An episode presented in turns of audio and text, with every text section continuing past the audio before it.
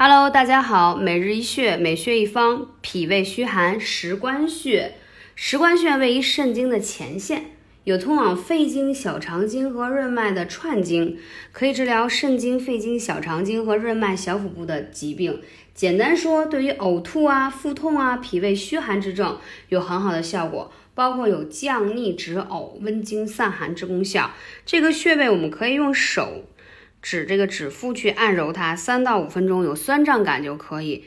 同时还可以用艾灸的方式去灸它，每次二十分钟，治疗脾胃虚寒，效果是非常的好。所以说你会发现呀，穴位其实找起来并不难，但是就看你选择的方法。通常我比较喜欢用艾灸的方式，因为我觉得比较简单。如果用手去按揉的话，需要按揉时间比较长，再加上艾灸本身有很好的补阳排湿的作用，所以就是找到对的穴位，配合用艾灸，可以呃事半功倍。